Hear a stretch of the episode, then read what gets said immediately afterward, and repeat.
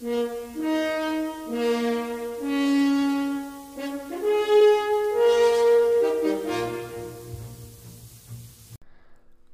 and welcome to episode 1 of the Psychology of Learning German. My name is Gerhard Ohrband. I'm a psychologist from Hamburg, Germany, university lecturer in work and organization psychology, and German language teacher. In the first episodes of this podcast, we'll talk about chapters of my newest book, The Go Method for Learning German. Even if you don't have time nor talent. You'll find information about me in the show notes. So, we start by myths and misconceptions about learning German. Let me read a list of the misconceptions I talk about in the book. German is such a difficult language, or language learning takes too much time. It should be a much faster process, or I need to speak perfectly. The best period for quickly and efficiently learning foreign languages during childhood, and I'm already too old now. I need to get rid of my accent, and I cannot do it. I need to live in a foreign language environment to effectively learn German.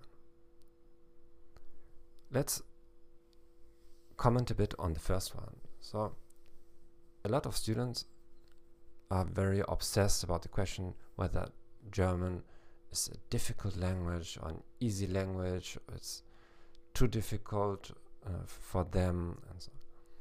Now, this is, I think, a completely irrelevant question. So, no offense taken, because the the most important thing is to clarify why you need to learn German if it's for professional reasons, you want to migrate to Germany, Austria, or Switzerland, and uh, your family's future depends on your German language skills, then why complain about difficulties? So compared to all the other difficulties you may have uh, on on your journey to making a career in Germany, then this should be the the smallest one. So, And of course, learning a foreign language is complicated, but the differences between languages is not so big as we think. Every language has aspects that are more difficult or that are easier than in our native language. So the question of difficulty depends very much upon your native language so and it depends upon the fact whether you are conscious about the problems in your own language. Not everybody is a perfect speaker in his or her native language. Everybody has problems using his or her native language. Because I'm a German, doesn't mean that I automatically speak perfectly. And even if I would speak perfectly, if, even if I would know all the grammar rules and so on. It doesn't mean that I'm the perfect speaker in all situations, at all times, and with all people. Why do people have fear of public speaking? Why do we feel uncomfortable in many situations during the day?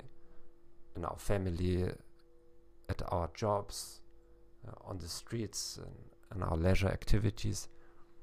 Everybody feels uneasy to talk at certain occasions. So this is because his or her language skills are not 100% suited for the respective situation.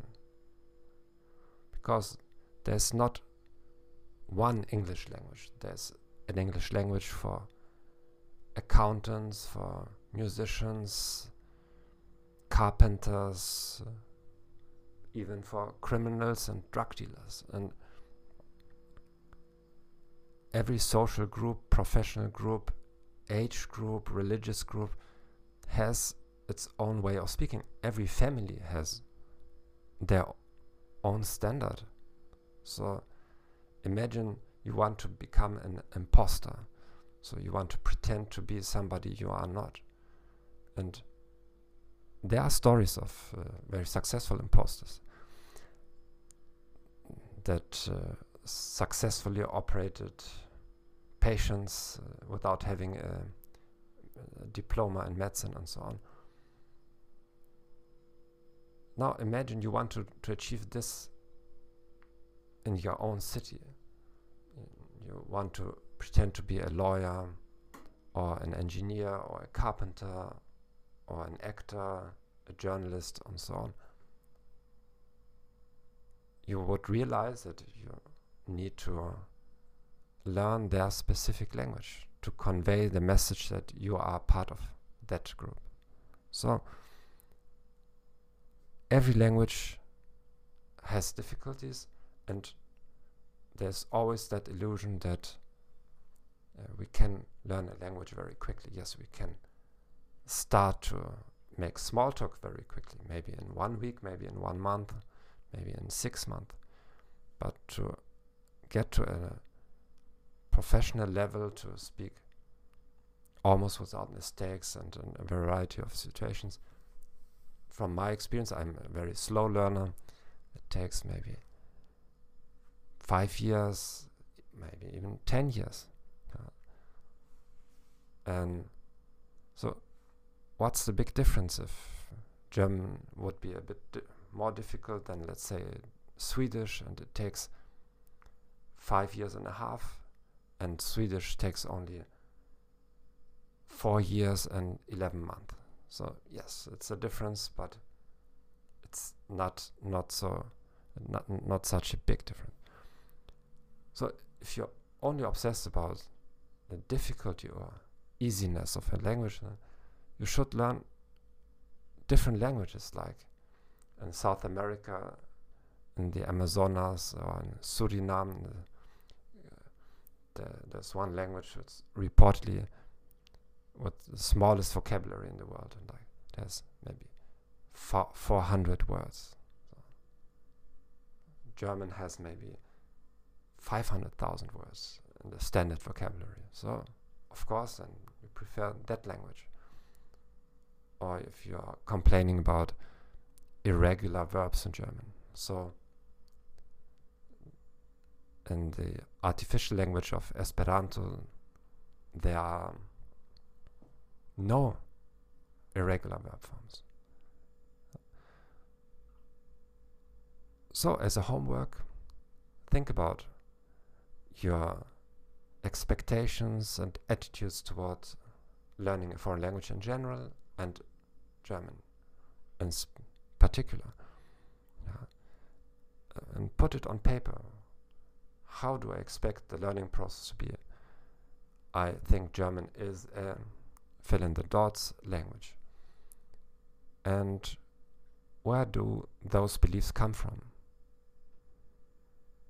Do you remember something said in your family, or do you have traumatic experiences during French or Spanish lessons at school? And, so and try to argue, try to reason it out.